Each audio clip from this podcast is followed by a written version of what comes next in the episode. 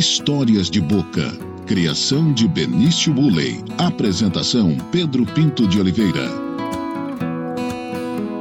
Olá, amigas e amigos do pnbonline.com.br. Estamos começando mais um podcast Histórias de Boca.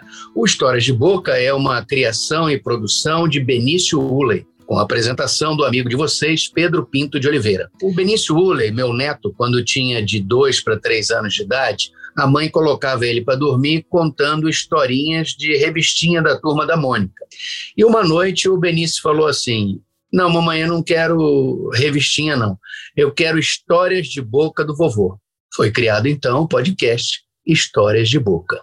E eu estou recebendo hoje, para minha satisfação, é, um irmão sem confraria, um amigo, uma pessoa que admiro, que respeito muito e que tem uma história de vida na vida pública de Mato Grosso, na política, no jornalismo, advogado, radialista, consultor de comunicação política com várias, várias vitórias, várias campanhas bem-sucedidas na história política recente de Mato Grosso. Estou recebendo aqui para conversar Antero Paz de Barros, marido de Cristiane e pai, não vou perder a ordem agora, de Patrícia, Ranulfo e Tiaguinho, e avô de uma coleção maravilhosa. Antero, bem-vindo nesse programa, até que enfim você aceitou o convite do Benício Uller para participar aqui do Histórias de Boca. Bem-vindo. É, isso tudo é homenagem é, ao Benício que está no Brasil, né? e com o vovô ao lado. Né? Então, parabéns ao Benício, uma grande criação. O Histórias de Boca já emplacou, e é uma alegria muito grande falar com aquele que eu considero um dos maiores repórteres de todos os tempos da, da imprensa de Mato Grosso. Eu não vou dizer nem da televisão mato-grossense, porque o Pedro Pinto foi um dos grandes repórteres de televisão do estado de Mato Grosso, e hoje é professor doutor da Universidade Federal do Mato Grosso, com trabalhos científicos publicados, então é muita responsabilidade, inclusive, ser entrevistado pelo professor Pedro Pinto de Oliveira. É uma alegria enorme, né? e um grande abraço não só ao Benício, mas também a Siena, né? que é a netinha do Pedro Pinto. É isso, né, Pedro? É isso, obrigado. Vamos começar então, Antero, assim. Eu quero começar pela ponta, pelo vovô Antero. Conta um pouco aí dessa maravilha. Eu vou só me lembrar aqui para os amigos do podcast, uma colega professora, a Lucelena Vendrúsculo, lá da graduação da Universidade Federal de Mato Grosso, professora titular da UFMT, lá no início da carreira ainda, eu ainda muito novo, e ela falou assim, Pedro, é, você vai ver, a melhor coisa do mundo é ser avô. A melhor coisa do mundo é ser avô, Antero? Olha, é uma das melhores coisas do mundo, né, Pedro? Porque eu acho que ser pai também é muito importante, né? É uma das coisas espetaculares ter filho e ter filhos e filha. Né? Ser avô é uma beleza, é uma doçura, porque o avô não tem a responsabilidade de dizer não, né? O avô só pode agradar. Não é o gestor, né, André? Não é o, o avô só pode agradar. Então, é uma, uma, uma alegria muito grande ser avô. E eu sou avô da Ana Júlia, foi minha primeira netinha, da Isabela, minha segunda netinha. Meu filho Ranulfo casou muito cedo, ele casou com 17 anos, quando ele, quando ele teve a primeira filha. Então, hoje a Ana Júlia está formando em medicina veterinária. Isabela, beleza, segunda filha dele, está fazendo direito já na universidade. Então, eu já sou avô de universitária. Aí tem Manuela, que é minha neta e afilhada. Eu tive a responsabilidade de batizá-la, de levá-la à pia batismal. Aí tem Gabriela. Gabriela é um xodó queridíssima de todos nós, né? Aí, depois de Gabriela, vem Antero, foi uma homenagem lindíssima que Tiago e a esposa dele, Elisa, fizeram para mim. O nascimento de Antero mostra que eu sou um vitorioso, Pedro, porque o Antero nasce dias depois de eu ter sofrido uma cirurgia para retirada de um câncer no fígado. E Deus foi tão bom comigo que eu tive alta do hospital alguns dias antes do nascimento do Antero. Então eu pude acompanhar o nascimento do Antero. E o Antero é uma figuraça. Ele é alegre, é extrovertido, é brincalhão. Ele é muito bem educado pelo Tiago e pela Elisa. E ele, e, e ele vem aqui e brinca muito com o vovô. Né? Então ele, ele, eu tive a alegria dessa convivência. Né? Eu tive até a oportunidade de escrever um artigo onde eu disse Antero não foi e Antero chegou. Quer dizer, eu não fui para o plano espiritual e o Antero chegou, quer dizer, para conviver comigo. Então foi uma alegria muito grande.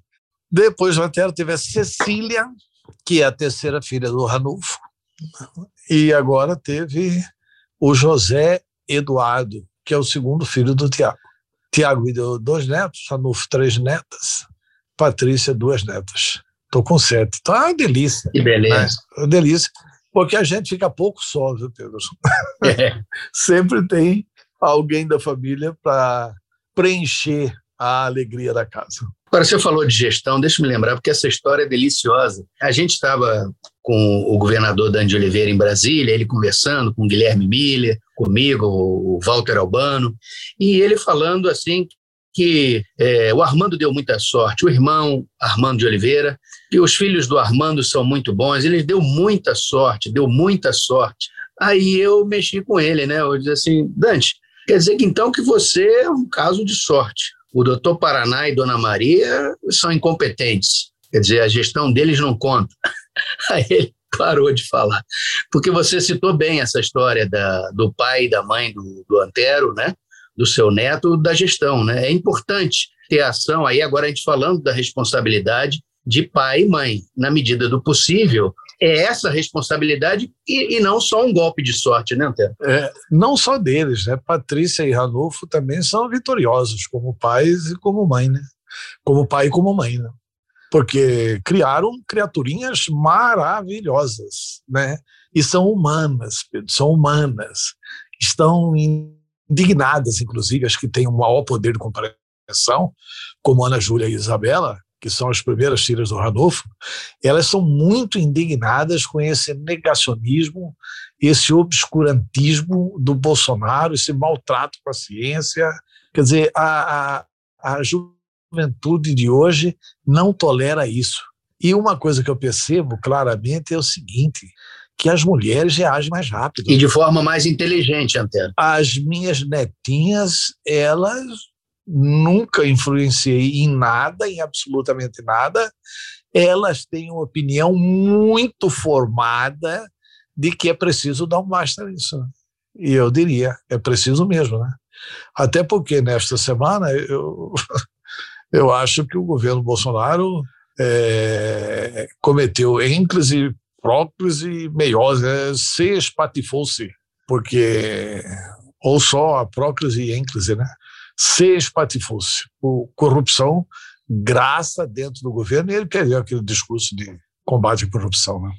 completamente. É, e, e, outras coisas mais, né? o, o, o pensamento raso e, e, a forma como, como reagiu, atacando, ameaçando uh, as testemunhas da, da, da, CPI, né, Antero? É, a forma como reagiu, as pessoas podem não gostar do Renan Calheiros.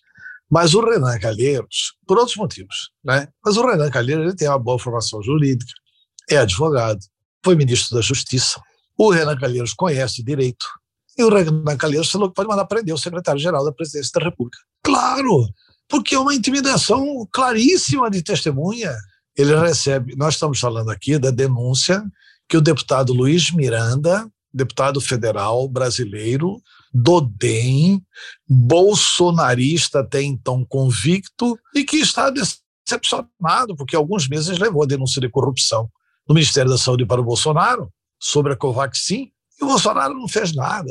E como é que ele soube da denúncia?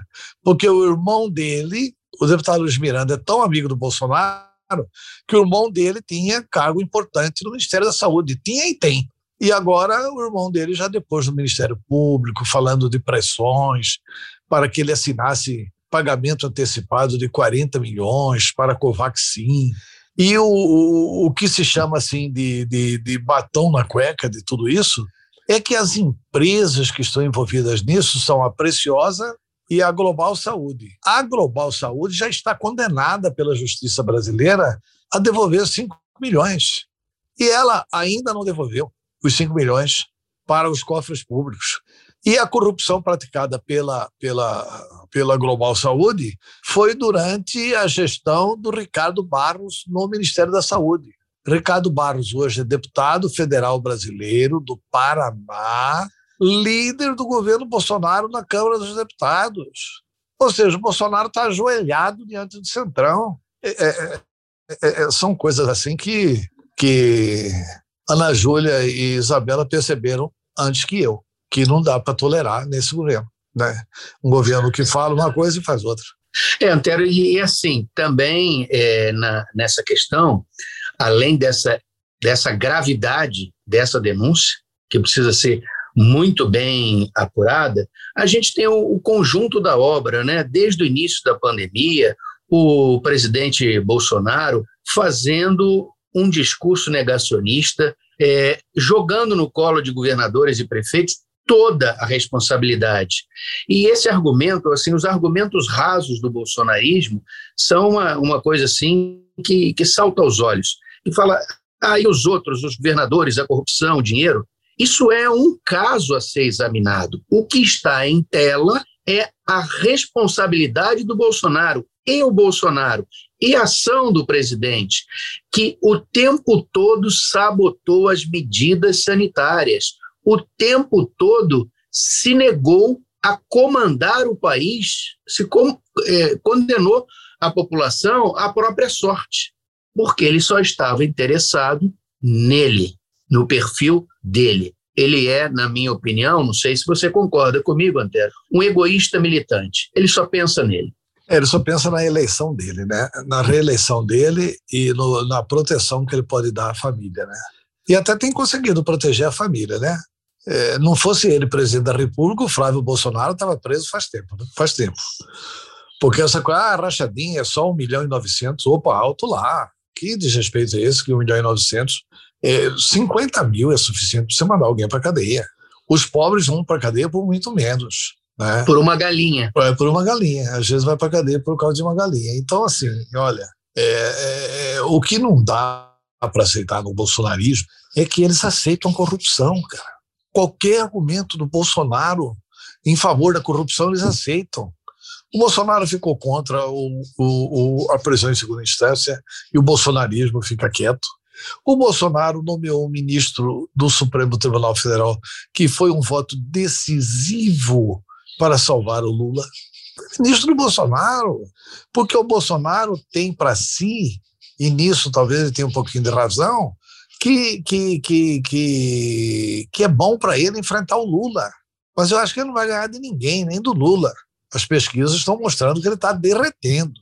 A aprovação dele nesta semana, vírgula, ainda sem a repercussão e reverberação desse episódio da corrupção no Ministério da Saúde, a aprovação dele caiu para 23%, Pedro. 23% é muito pouco. É muito pouco de aprovação, ele está derretendo e pode ser que prevaleça a análise do Ciro Gomes, de que ele não vai para o segundo turno. Agora, Antero, é, agora existe uma outra conjuntura que é a cooptação que o, o Bolsonaro fez do, dos militares, especialmente do Exército. Você acredita que, como o Centrão, que o Centrão só se alimenta de governo fraco para poder mandar, e no instante em que a canoa fura, eles pulam do bar.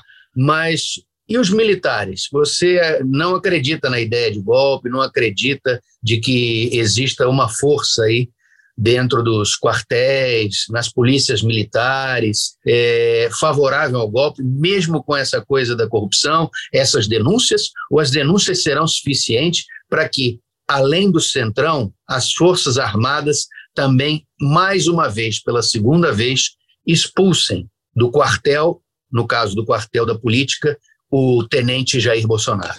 Olha, eu acho que o Exército não vai dar guarida ao Bolsonaro apesar de que o ministro do Exército errou muito de não mandar prender o Pazuello. Pazuello deveria estar preso, Pazuello é um general que é um verdadeiro brinquedinho do Bolsonaro. Né? O Bolsonaro faz o que quer com ele. Para se defender agora, você já viu qual é a defesa do Bolsonaro? Porque a imprensa já entrevistou a Polícia Federal. O Bolsonaro pediu alguma providência, a Polícia Federal falou não. Até hoje não pediu providência nenhuma. Quer dizer, a Polícia Federal não sabe de nenhuma providência solicitada pelo Bolsonaro diante da denúncia do deputado Luiz Miranda. O que, que os senadores governistas passaram a dizer na quinta-feira desta semana, um dia depois do, da explosão da denúncia do deputado Luiz Miranda na CPI? Ah, que o presidente falou para o Pazuello. O Pazuello vai aceitar mais essa no colo dele. Este é um cidadão completamente desqualificado. É uma pena que seja general da ativa do Exército Brasileiro. É um general que dá um. Que dá um... Ele, está, ele está manchando a farda, né? Está manchando, tá manchando a farda. Está manchando o Exército de Caxias. O Exército é uma das instituições mais respeitadas do Brasil. Perdeu muita credibilidade agora mas eu acho que o ministro do Exército acabou tomando essa decisão apenas para não permitir mais uma troca dos comandantes militares. Que isso o Bolsonaro podia fazer, entendeu? E acredito que na hora H, como diz o Pazuello, o Bolsonaro vai quebrar a cara quando ele fosse socorrer do Exército Brasileiro. Por que o Exército vai para a corrupção? Não, nós vamos dar o golpe agora para proteger a corrupção, para proteger o desmatamento da Amazônia, para proteger o Ricardo Salles, para proteger o, o, o Flavinho. Eu não acredito nisso, que vai ter golpe em defesa da corrupção. Porque defender, dar golpe em favor do governo Bolsonaro hoje é dar golpe em favor. Do, o Bolsonaro perdeu o discurso de que não tem corrupção no governo dele. Perdeu. Esse discurso não existe mais frase lúcida, lúcida, brilhante do, do, do senador Renan, o negacionismo fazer. Eu uso isso no artigo que eu publico no pnbonline.com.br. E que nós vamos, é, quando tivermos aqui a edição desse material, nós vamos colocar um link para esse comentário que você fez, Antero, porque é, é, muito, muito importante. Agora vamos projetar, Antero, nós já falamos aí da família, dos netos, já vimos a e dando a farda e o paletó, mostrando aí esse aspecto da, das denúncias gravíssimas de corrupção no governo Bolsonaro e que chegam até a sala do presidente da República. É, isso vai interferir no contexto, mas ainda assim, você acredita que em 2022, na eleição, nós teremos uma polarização entre a candidatura do ex-presidente Luiz Inácio Lula da Silva e a candidatura à reeleição do presidente Jair Bolsonaro? Olha, hoje, é, veja bem, tem, tem, tem que analisar isso em diversos aspectos. Assim que terminou a eleição municipal, eu tive a oportunidade de escrever um artigo, não sei se você se lembra dele, nem, nem PT, nem Bolsonaro, o recado das urnas. Qual que foi o recado das urnas da eleição municipal? Nós estamos no mês de, de junho. Né? A eleição municipal foi final do ano, portanto, não tem oito meses. O eleitor foi à urna e não votou nem no PT nem no Bolsonaro. Bolsonaro estava muito melhor do que está hoje. Onde ele botou a cara, perdeu. Onde ele colocou a cara apoiando o candidato a prefeito, e aqui, no caso de Mato Grosso, senador, ele perdeu. Ele perdeu. E o PT também é, derreteu na eleição municipal.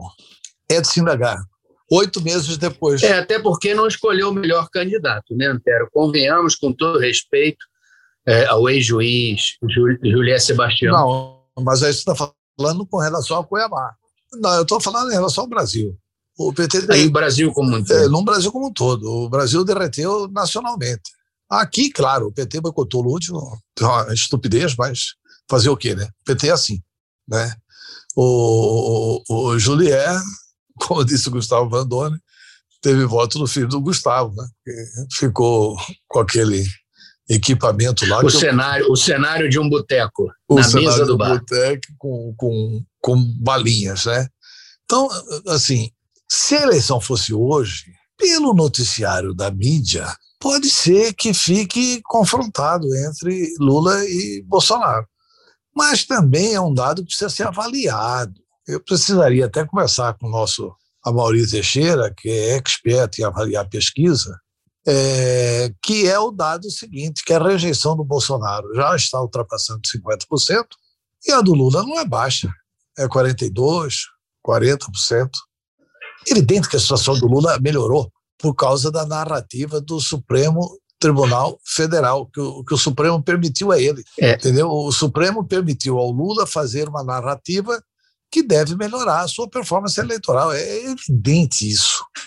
Agora, não significa dizer de que pode ficar. Quer dizer, as altas rejeições desses dois, isso que tem que ver como é que a pesquisa vai interpretar isso, pode sim fortalecer uma terceira via. Desde que essa terceira via seja decente, seja honesta, seja correta e tenha propostas para discutir o Brasil. É que tem apelo, né, Antero? Que tem apelo para o eleitorado. É, que tem apelo, né?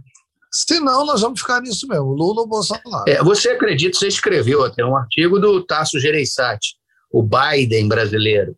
Você acredita mesmo que o PSDB, em, em rachar, vai poder unir, porque se não une, não dá nem para conversar com outros partidos, né, Tero? É, o próprio Tasso, né, que é um gigante da política, é uma pessoa muito decente. Diante dessas idas e vindas do PSDB, o próprio Tasso já, diz, já deu uma declaração pública, depois daquele artigo, o seguinte: olha, é, o candidato não precisa ser do PSDB. O que está correto, não tem porquê, não tem que ser do PSDB o candidato, está absolutamente correto. O Tássio era o homem que podia unir, eu acho que ele tem condições políticas e morais para unir o Brasil em torno de uma candidatura de centro. Tássio não é atacado nem por seus adversários políticos no Ceará. Né? Agora, se não for com Tássio, vai ter que ser com alguém. O que não dá é para proliferar várias candidaturas do centro. Aí é consolidar Lula e Bolsonaro no segundo turno. Se tiver Mandetta candidato, um do PSDB candidato, tiver um, enfim, se tiver mais três ou quatro candidatos aí, aí vai dar Lula ou Bolsonaro no segundo turno. Aí tem que fazer a opção Churchill. Né? Estava vendo um filme sobre a vida do Churchill, que foi um gigante né, do Reino Unido, da Inglaterra. Ele usou a Força Aérea Inglesa para reprimir os alemães. Ele era aconselhado pelos seus mais próximos no governo do Reino Unido a se render a Hitler. Ele não aceitou se render a Hitler e as pessoas indagavam dele assim, mas e aí? É, a gente vai se unir com quem? Ele falou, para derrotar esse monstro até com o diabo. Até com o diabo. Eu acho que esse ser o retrato da eleição brasileira. E o diabo dessa eleição não é o Lula, é Bolsonaro.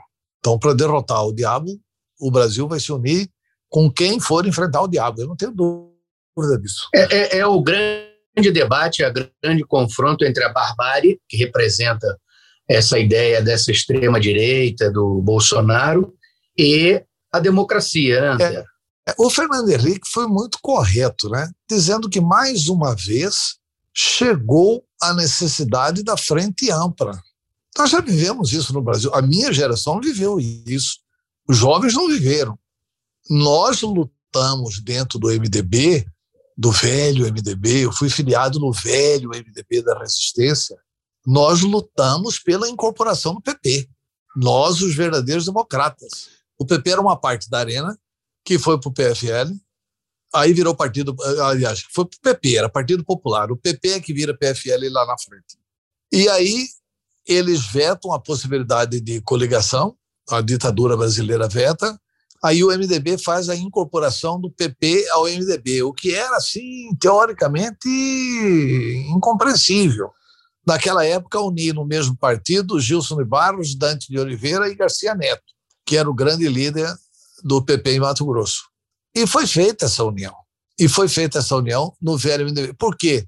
Porque era frente ampla, era para derrotar a ditadura. A gente tinha claro na eleição de 1982 que se nós fizéssemos 14 estados brasileiros, nós teríamos votos suficientes no colégio eleitoral para derrotar a ditadura. O que, que aconteceu? não for e para apoiar a emenda Dante. O que, que aconteceu? Que nós fizemos dois ou três governadores a menos do que o previsto, faltaram 27 votos para apoiar a emenda Dante de Oliveira.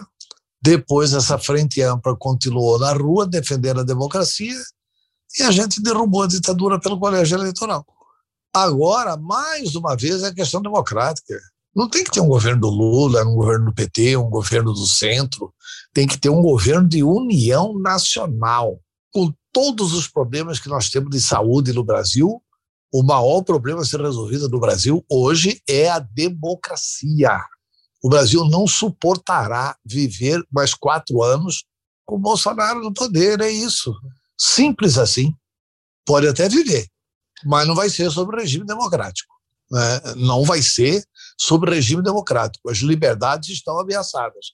Agora tem aquelas viúvas da ditadura que apoiam esse governo, mas eu acho que ele não vai passar de 25%, o que é muito voto e pode levá-lo ao segundo turno. É por conta de determinados segmentos que, é, que não só tem esse, esse saudosismo da ditadura, de uma ojeriza é, que exala um, um, um, fedor antidemocrático, ojeriza a, a pluralidade, ojeriza o respeito ao outro, e de gente que é beneficiada especificamente, de segmentos que o, o bolsonarismo é, atende, né, Antero? Sim, é, é, ele faz nitidamente uma política de desunir o Brasil, né? Ele faz políticas corporativas, né? Ele, hora quer beneficiar a polícia militar, hora quer beneficiar a polícia civil, hora quer beneficiar os caminhoneiros, hora quer beneficiar os evangélicos, hora quer beneficiar garimpeiros. Que ele está fazendo com a Amazônia, pelo amor de Deus, cara? Com os índios! O que eles estão fazendo com nossos irmãos índios? Eu convivi com Dom Pedro Casaldário, eu sofro muito quando vejo isso. Eu fui o autor da emenda e os direitos dos índios da Constituinte, juntamente com o senador Jarbas Passarinho. Eu lutei pelos nossos irmãos índios. Essa, esses, esses ditos liberais de hoje, eles são liberais para defender o direito de propriedade deles, mas acham que podem tomar as terras dos índios para dar para os garimpeiros deles para roubarem o minério com eles. Eles estão com uma proposta claramente de destruição ambiental. E não precisa ir longe, não. Basta ver o que está acontecendo em Poconé. Pelo amor de Deus. Poconé está virando uma buracolândia. É, estão destruindo por dentro as casas, né? Destruindo por dentro as casas. As casas, agora estão destruindo a, a zona urbana de Poconé. A água de Poconé já não é mais potável, está envenenada. E, assim, as autoridades olham, não fazem nada, absolutamente nada. A começar da Assembleia, que podia dar um freio de arrumação disso tudo, a começar do governador Mauro Mendes, que se omite, que também não parte para cima dessa mineração irresponsável que está destruindo o Pantanal. Enfim, eu acho que essas coisas têm que, têm que ter um paradeiro, né? Tem que ter um paradeiro, né? Agora, o próprio presidente da República lidera tudo isso. Inclusive, Antero, é, ainda no, no, no âmbito local aqui de Mato Grosso, o presidente da Assembleia, o deputado Max Russo, disse que a defesa do Pantanal seria uma bandeira da gestão dele à frente do Poder Legislativo de Mato Grosso. E, na prática, isso não está acontecendo. É, disse porque fica bom na foto, fica bem na foto, quem diz isso, né, que defende o Pantanal. Mas, na verdade, essas coisas não têm acontecido, né? Não tem acontecido. Infelizmente, o Pantanal está desprotegido, está sem anjo da guarda. Porque, olha, Pedro, a questão do Poconé é gravíssima, é gravíssima. Tem que dar um freio de arrumação em Poconé, não só com relação ao garimpo, com relação à questão da água tratada para a cidade, com relação à questão da zona urbana, e tem que dar uma arrumação em Poconé com relação às águas que chegam ao Pantanal. Ponto. Isso, águas que chegam em Pantanal, em relação ao garimpo e em relação também à plantação de soja, né? Porque muitas áreas em Poconé, os fazendeiros já estão plantando soja. E a gente sabe que os fazendeiros, para plantar soja, usam defensivos agrícolas, ou seja, veneno. Né? E esse veneno, indo para o leito do rio Cuiabá, vai ajudar a destruir o Pantanal. E o Pantanal é cheio de córregos que as águas levam para, para a, a, que as águas chegam ao Pantanal. Poconé é cheio de córregos que as águas chegam lá ao Pantanal. Então isso tem que ser estudado e tem que tomar providências, não tem que ter medo de decidir. Mato Grosso precisa de um governante que faça o que tem que ser feito. É simples assim. O que precisa ser feito? É isso? É. é e da independência, né, Antero? De, de, do envolvimento do, dos interesses econômicos com interesses políticos na questão do garimpo e na questão da produção de soja. É uma relação muito complicada, uma relação de, de interesse. Inclusive, Pedro, é, um dos grandes sonhos meus na política sempre foi disputar uma eleição na Assembleia Legislativa. Porque eu acho, eu acho não, eu tenho a convicção política, eu sempre disse isso ao Dante. Dante, não haverá mudança na política de Mato Grosso enquanto não houver mudança significativa na Assembleia Legislativa. Veja o caso de Barão do Melgaço. A Assembleia assistiu, o governador Blairo Maggi, erguer uma estrada que impediu as águas de irem à Baía de Chacororé, secou a Bahia. Nós nos orgulhávamos de ter a maior bacia de água doce do mundo. Era o berçário do Pantanal, ali que os peixes se reproduziam. Você anda de carro lá hoje. Você com um carro traçado, 4x4, você anda dentro da Baía de Cororé. Do que era a Bahia, né? Do que era a Bahia. Isso tem que ser recuperado, é possível de recuperar. Tem que destruir a estrada que o mal que, que, que, que o Maggi fez. Não é possível que essa ideia do Maggi seja mais importante que o Pantanal. Olha, é, é, eu acho que a gente tem que tomar providências ambientais. É por isso que eu vejo com muita tristeza que o Brasil tem um partido PV que não defende o meio ambiente. É, a Marina Silva saiu de lá porque o PV não defende o meio ambiente. Quer dizer, é, e nós não temos no part... nos partidos políticos é, assim núcleos da defesa da questão ambiental. É, e a questão ambiental, Antero, também envolvida com a questão de, de saúde pública, do quanto essa pandemia está envolvida com questão de, de sim, destruição ambiental. Sim, de saneamento básico, de tudo. Da, da injustiça ambiental e, e, da gravidade de que outras poderão vir em função é, dessa destruição ambiental. Exatamente, eu acho que, que proteger o meio ambiente é proteger, inclusive, o negócio econômico. O que os empresários modernos já perceberam é que se você protege o meio ambiente, você protege a saúde. Se você tem política de, de saneamento básico, você evita doença. Essa é a política de saúde. Né? Mas nós não temos saneamento básico no Brasil. Nós não temos tratamento de lixo adequado no Brasil. O nosso lixo é lixo. O nosso lixo podia ser energia. O nosso lixo podia, podia gerar riqueza. E nós estamos ainda muito para trás. E isso tudo é resultado de governos que seguem apenas os mandatários, que são os financiadores de campanha. Vamos ser sinceros, depois que proibiram, proibiram é, CNPJ de financiar a eleição, quem que tem dinheiro para financiar a eleição, Pedro? É só no CPF. É, o empresariado abastado. É, não, são as pessoas individuais do agronegócio. Do agronegócio. E tem setores do agronegócio que são setores inteligentes, que querem a modernidade, progressistas, etc. E tal. É. Mas tem setores do agro que são o atraso do atraso do atraso, que defendem o quê? Que defendem que, que, que não tem por que ter pau em pé lá em Sinop. Enfim, é uma coisa é, difícil isso. Difícil e, e assim, mas essa mudança precisa começar a acontecer em Mato Grosso. E precisa começar pela Assembleia para pressionar o, o, governo estadual. Não é possível que o governo não vai regulamentar a atividade de garimpo e de mineração no estado de Mato Grosso.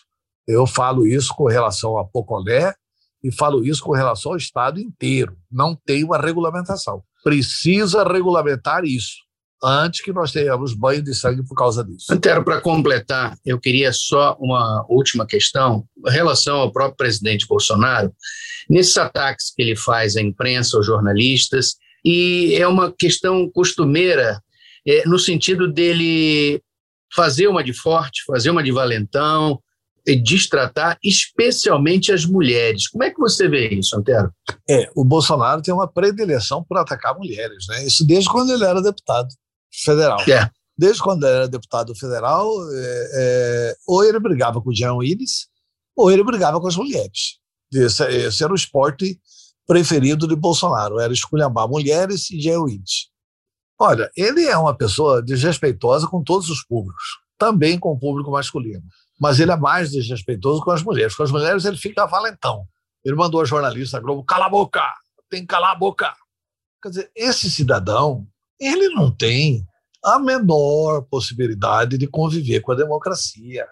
É um monstro a, a, a tentar destruir a democracia brasileira. Ele fala assim: a Folha de São Paulo é uma merda, a Rede Globo é lixo, o Estadão não presta, a Veja não presta, a Isto É quanto é, ah, enfim, o Globo não serve para nada. Enfim, ele, ele, ele quer que a população se oriente como, hein? Assistindo o canal do Boi, né? Assistindo aqui. A... É, é, eles, querem, eles querem todo mundo calado, né? E tudo que, que tem controvérsia não serve para eles. Calado, quer dizer, não tem, que, que não pode não pode divergir dele em nada. Quer dizer, olha, é uma situação desesperadora. Por isso que eu digo, nessa eleição, o presidente Fernando Henrique, com seus 90 anos, está muito lúcido ao defender que essa é uma eleição de frente ampla. Podemos até, no primeiro turno, eu vou votar no candidato que, que melhor satisfizer a minha consciência. Né? Eu vou votar no, nesse candidato, estou sendo evidente para esse candidato estar no segundo turno para votar nele também. Mas no segundo turno, eu vou votar em favor da democracia. Eu vou votar em favor da democracia, contra essas ameaças da, da, da que são feitas pelo presidente Jair Bolsonaro. É, tempos sombrios de, de, de, um, de uma pessoa de uma estatura moral insignificante, é, negacionista, autoritário e que não casa numa democracia, especialmente assumindo um papel dessa estatura, não deu conta de representar a sociedade brasileira, apenas, tão somente, os seus interesses. Antero Paz Barro, o que você achou de conversar aqui nesse Histórias de Boca uma criação e produção do Benício Uley? Olha, eu achei muito bom, Pedro. A gente falou de tudo, falou de família, falou de projetos, falou de, da situação política do Brasil, da situação política de Mato Grosso, da destruição ambiental que estamos a assistir, né? e, e, e comentando é, nos, nos pequenos espaços que temos na mídia mato-grossense, mas, assim, rogando pela consciência nacional de que o Brasil um dia vai despertar a sua consciência no sentido de defender a questão do meio ambiente. Não há nada mais moderno hoje do que defender a questão ambiental no Brasil e em Mato Grosso. Muito obrigado, Pedro. Um abraço aí do Benício. Hein? Valeu. É, eu conversei com jornalista, advogado, radialista, consultor de comunicação Antero Paz de Barros aqui no Histórias de Boca, uma criação e produção de Benício Ulle, com a apresentação do amigo de vocês, Pedro Pinto de Oliveira. Na próxima semana, teremos mais conversas, mais histórias de boca para vocês. Um abraço.